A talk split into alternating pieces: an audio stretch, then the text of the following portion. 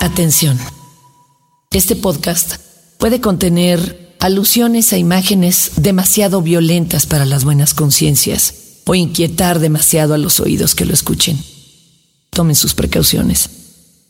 Escuchas. Escuchas un podcast de Dixo. Escuchas a Fernanda Tapia. Fernanda Tapia. Por Dixo. La productora de podcast más importante en habla hispana de la serie Cuero, Látigos y Látex. Una ofrenda al amo Alexander. Diario de una esclava. Hoy,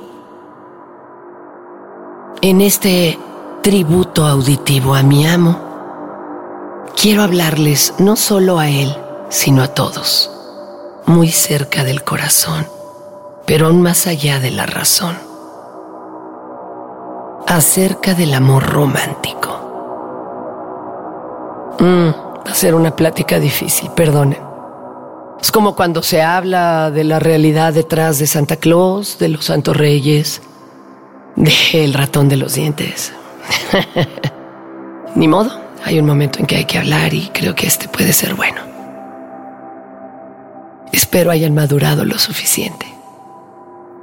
El amor romántico no ha existido por siempre.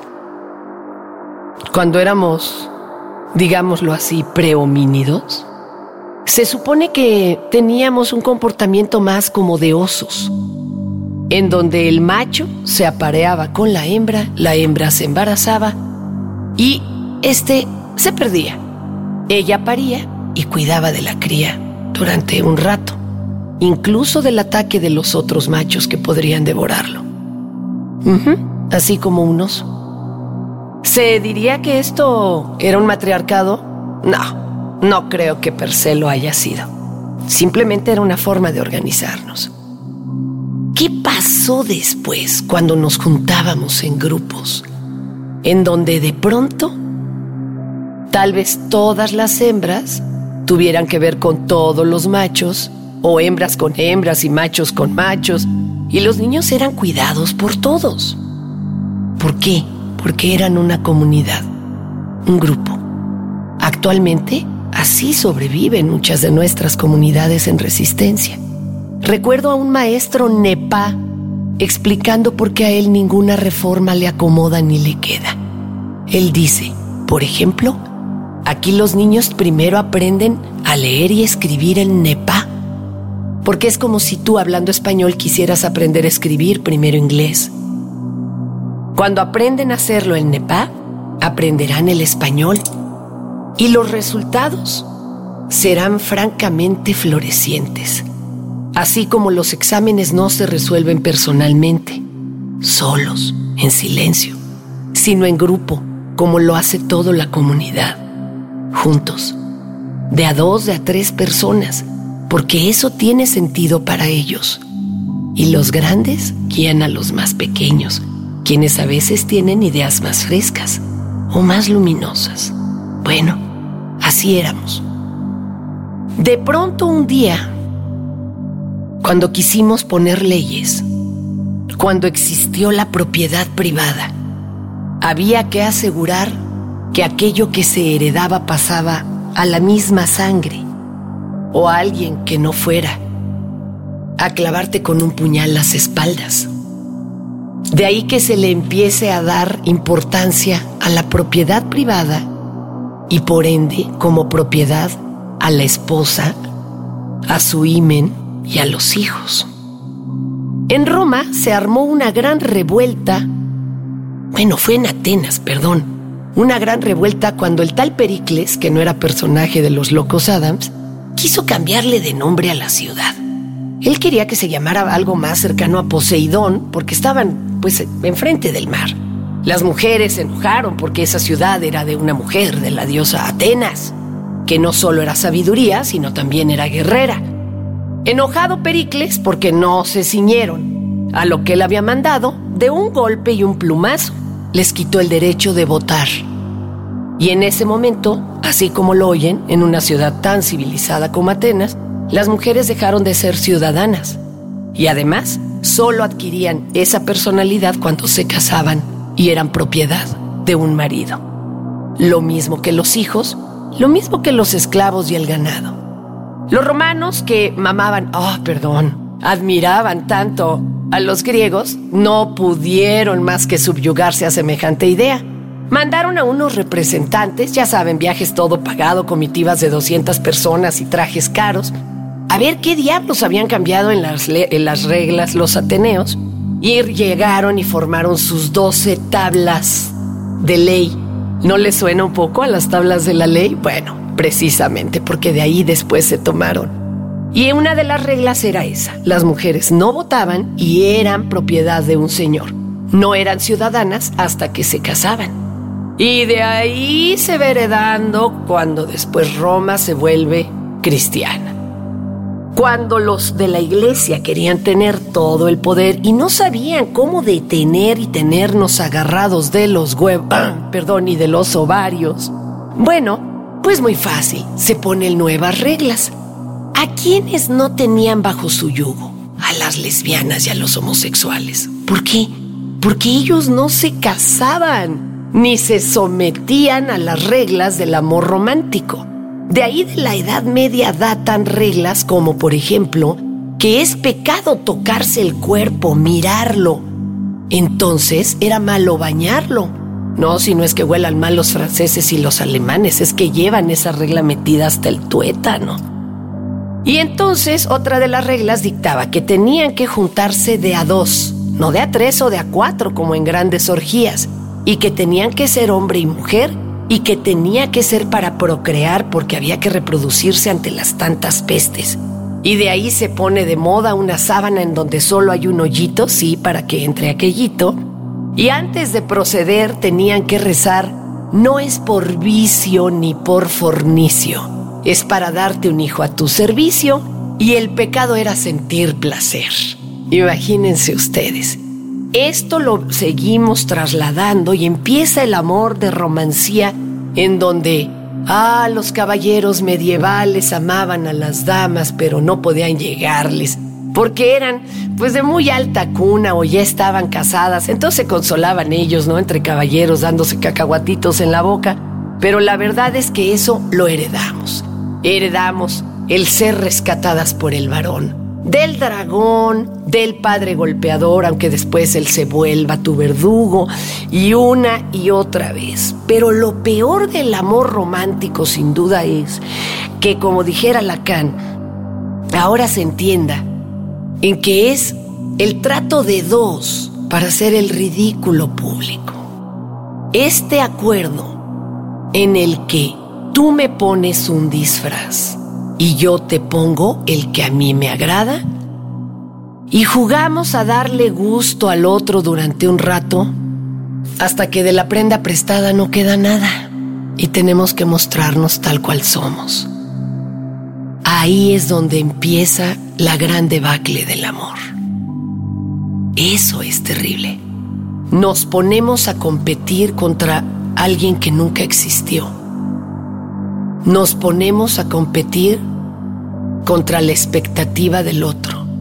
Si a mí me dijeron que iba a llegar un príncipe azul de determinadas características, que cumplía con semejantes valores ¿no? ante la sociedad, eh, trabajo profesional, salario seguro, eh, camionetota, que íbamos a tener hijos, perro, casa y que me iba a dar todos los orgasmos del mundo porque él en su mano tenía mi felicidad Imagínense el paquete que tiene el pobre que ante mí llegue.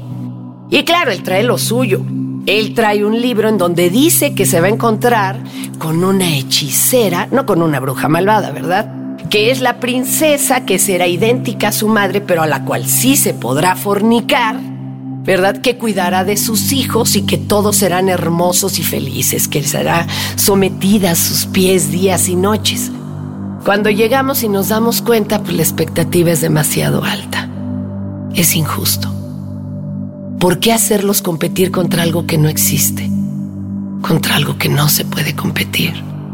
Contra algo que, vamos, ni siquiera conoces. Y luego tienes hijos y los pones a competir contra tus expectativas de hijos y eso es todavía más injusto porque los querías guapos o guapas, súper inteligentes. Es más, dotados para mandarlos a las escuelas especiales porque van a tocar el piano a los tres años. Este, van a hablar inglés a los cinco. Oye, eso es todavía más soberbio e injusto. Y no alcanza para más. De verdad. Llega un momento en que con esos parches de piel remendada, rotos, con los que intentamos ser la persona que él o la otra quiso. Llegamos y le decimos, perdón, no soy este que pensaste, no soy esta que deseaste. Esto es lo que hay, pero lo estoy intentando.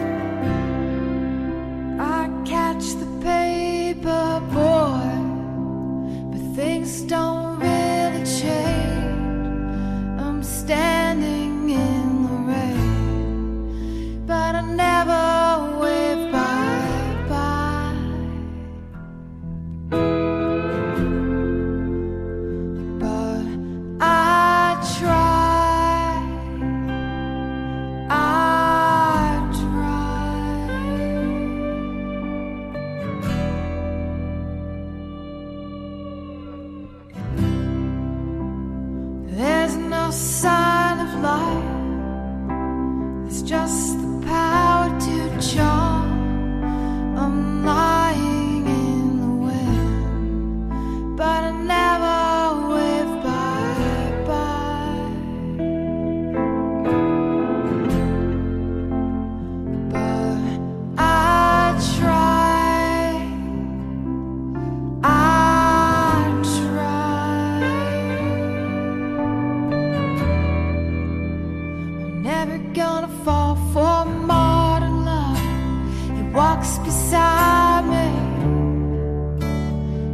song.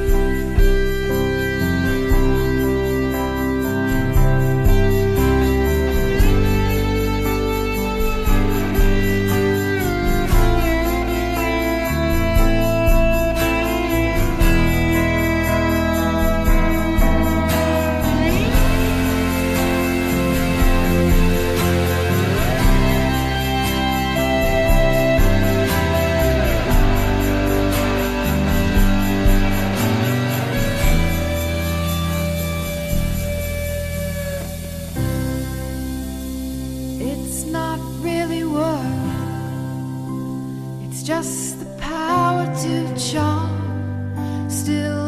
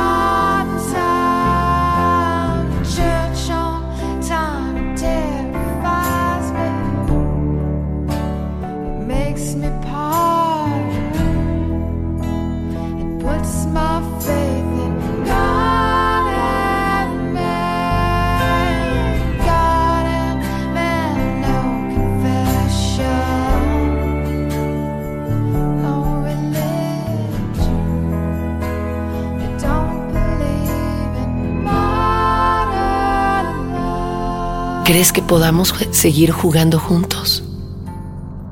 Y cuando nos vemos desnudos y nos podemos amar con los ojos abiertos, es impactante, es extraño. Es como una mañana de resaca. Se sigue antojando ir por más alcohol, volver a borrarse, volver a locarse. Pero también hay una gran inquietud por conocer quién está ahí en verdad. Y empiezas a caminar. Y en una de esas puedes descubrir que en ello está tu placer, que pueden compartir, que pueden seguir. Pero si ya lograste esta etapa, no te vuelvas a aferrar ante la tentación de las reglas. ¿Por qué solo dos? ¿Por qué solo hombre y mujer? ¿Por qué tienes que celar y tiene que ser tu posesión, él o la otra? ¿Por qué usar el cónyugo, guyugo del cónyuge y tener a tu familia famélicos para vivir uno junto al otro castrados para siempre? De eso no se trata. Nos engañaron, ¿sabes? Porque nos querían tener agarrados de los huevos. El día que nos liberemos de la risa y del sexo, libres seremos. Ah, es una sensación tan extraña. Es como andar desnudo. Eh, al principio da frío. Se te pegan las nalgas en todas partes te cortas, te arañas. Pero después no soportas ninguna investidura extraña, ningún disfraz. Solo la arrastras y en una de esas hasta la sueltas. Hoy te invito a que te ames con los ojos abiertos. Hoy te invito a que mates el amor romántico. Y solo si quieres, los jueves, una vez cada tanto.